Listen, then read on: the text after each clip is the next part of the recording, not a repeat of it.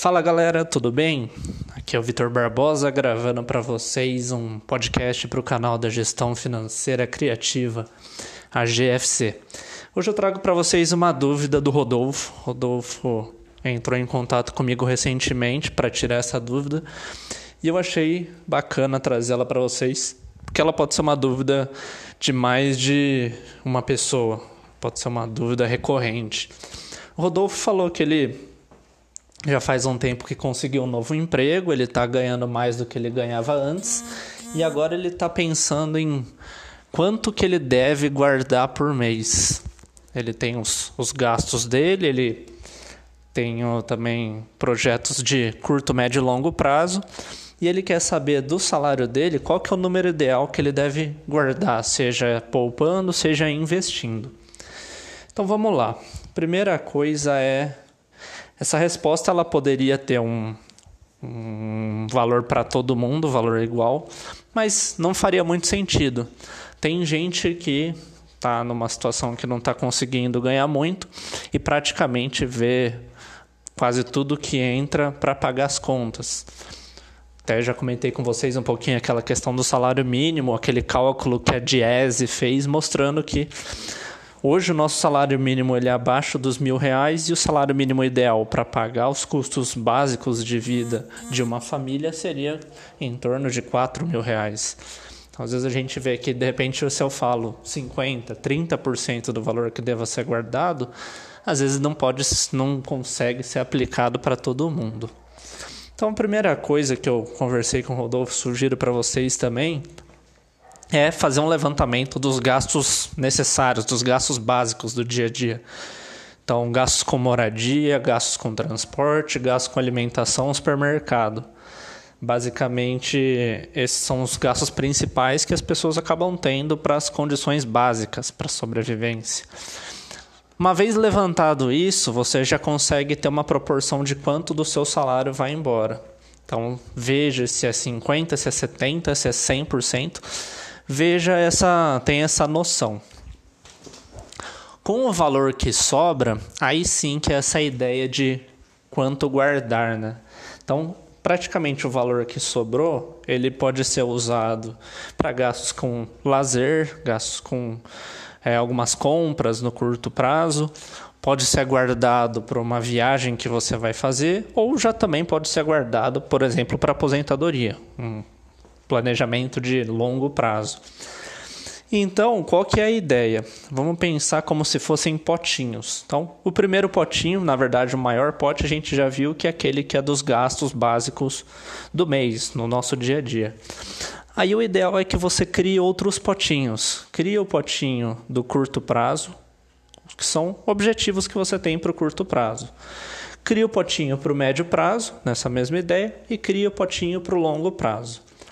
E aí, com aquele número que você calculou, que é quanto sobra de quanto você ganha subtraindo todos aqueles gastos básicos do mês, aí você vai realocar esse valor que sobra em cada um desses potes.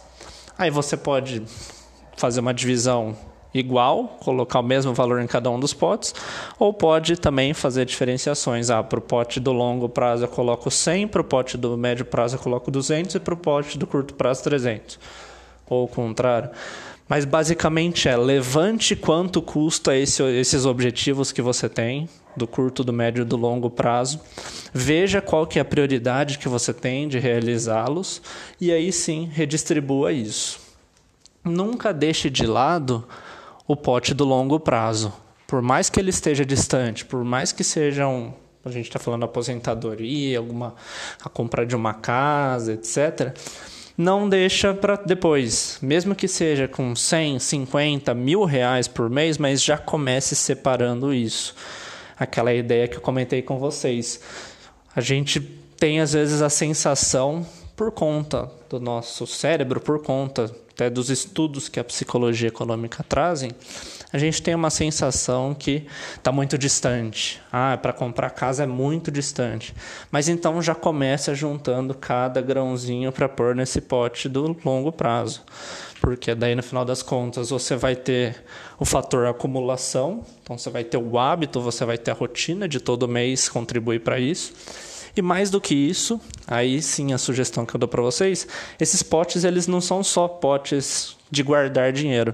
Eles podem ser os investimentos, porque daí a gente tem mais do que só o dinheiro guardado, a gente tem ele rendendo.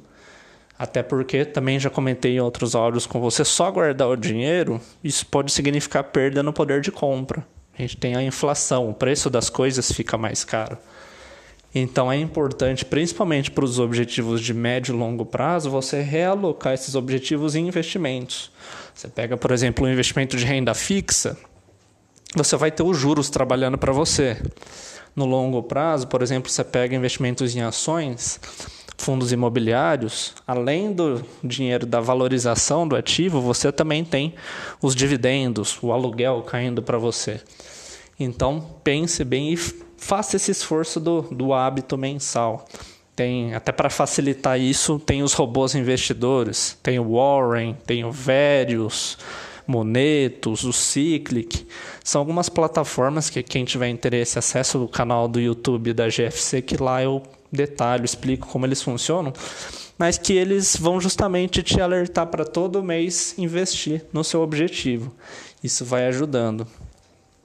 Então essa foi a primeira parte da conversa que eu acabei falando para o Rodolfo dessa importância de ter os objetivos, ter o porquê guardar, antes de falar qual que é a porcentagem do salário que eu tenho que guardar. Tendo tudo isso primeiro, você já consegue ter um levantamento. Aí vem o, o segundo ponto que é importante. Tô num cenário que eu não tô conseguindo guardar nada. Aquele que eu falei para vocês, ah, praticamente tudo que entra na minha conta é para pagar contas do dia a dia. Então você tem que pensar em o que você pode fazer nos próximos meses e daqui para frente para reverter essa situação, para sair da inércia.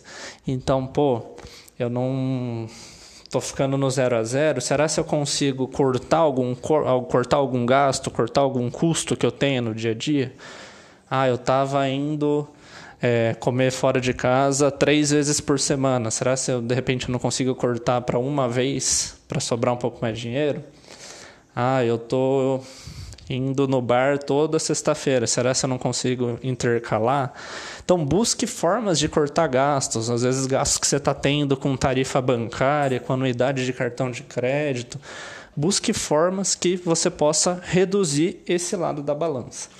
E no outro lado, que é o lado das entradas, você tem um trabalho fixo, pô, de repente tenta achar alguma forma de renda extra.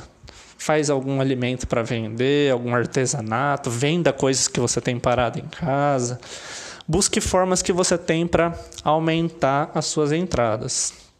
Então, basicamente, é a balança, né? Você vai tentar reduzir as saídas, aumentar as entradas isso, consequentemente, faz o seu saldo aumentar e começa a sobrar um pouco de dinheiro para você guardar para os objetivos. E aí a conclusão que a gente chega nisso é que seria interessante você conseguir guardar entre 20 e 30% do seu salário. E aí guardar naquilo que eu falei para vocês, para os objetivos, seja curto, médio e longo prazo, mas é um valor que você vai separar, que você não vai gastar. É um número só, como eu falei no começo para vocês, pode variar de pessoa para pessoa, mas o importante é chegar nesse número, que ele exista, que você consiga guardar dinheiro. Esse é o primeiro passo, é o passo mais difícil, mas depois que você trabalha nesse hábito, você consegue tomar as ações necessárias para ter uma vida financeira mais próspera. Então é isso, pessoal. Esse é o podcast que eu trago para vocês com a dúvida sobre quanto guardar do que eu ganho. Um abraço a todos e até o próximo.